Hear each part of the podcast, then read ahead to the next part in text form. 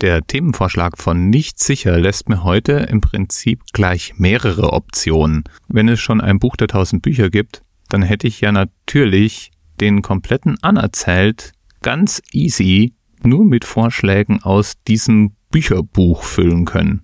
Das Buch der tausend Bücher. Das gibt es wirklich. Das ist ein Literaturkanon. Literaturkanons, ist das eigentlich die gültige Mehrzahl? Kani, Kanata, Kanu? Nee, das sicher nicht. Literaturkanons jedenfalls sind einfach nur Sammlungen von Büchern, die man gelesen haben muss, soll oder die irgendwie zusammenkommen. Und ein Literaturkanon lebt natürlich davon, wo er herstammt. Ist es eine Universität, die ihn zusammenstellt? Oder stammt der Kanon von einer Person, die aus irgendeinem anderen Grund ganz besonders gut geeignet ist, so etwas herauszugeben? Herausgegeben wurde das Buch der Tausend Bücher von Joachim Kaiser.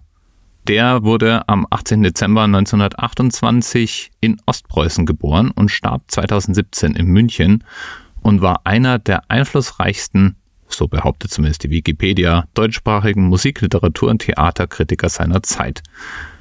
Der war dann leitender Redakteur im Feuilleton der Süddeutschen Zeitung und ganz allgemein auf Augenhöhe mit einem Reichraniki.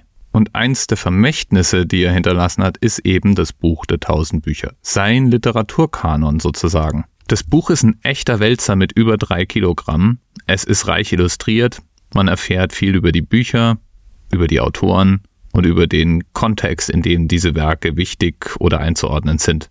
Und zugegeben, ich mag sowas ja. Auch wenn ich persönlich der Idee eines Kanons, also einer Liste von akzeptierten Standardwerken, die Frau gelesen haben muss, eher skeptisch gegenüberstehe. Weil es gibt da draußen Millionen Bücher und wer hat eigentlich den Anspruch, die richtigen auszuwählen? Das heißt, wir leben sozusagen in einer literarischen Filterbubble. Jedenfalls gibt's da über 1000 Bücher zu entdecken und ich hätte damit über 1000 Folgen anerzählt fühlen können, werde ich jetzt trotzdem nicht tun.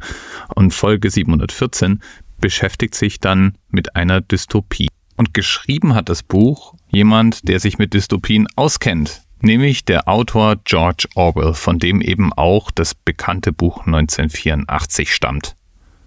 Die Animal Farm, wie sie im Englischen heißt, ist genauso wie 1984 eine Parabel auf die Sowjetunion.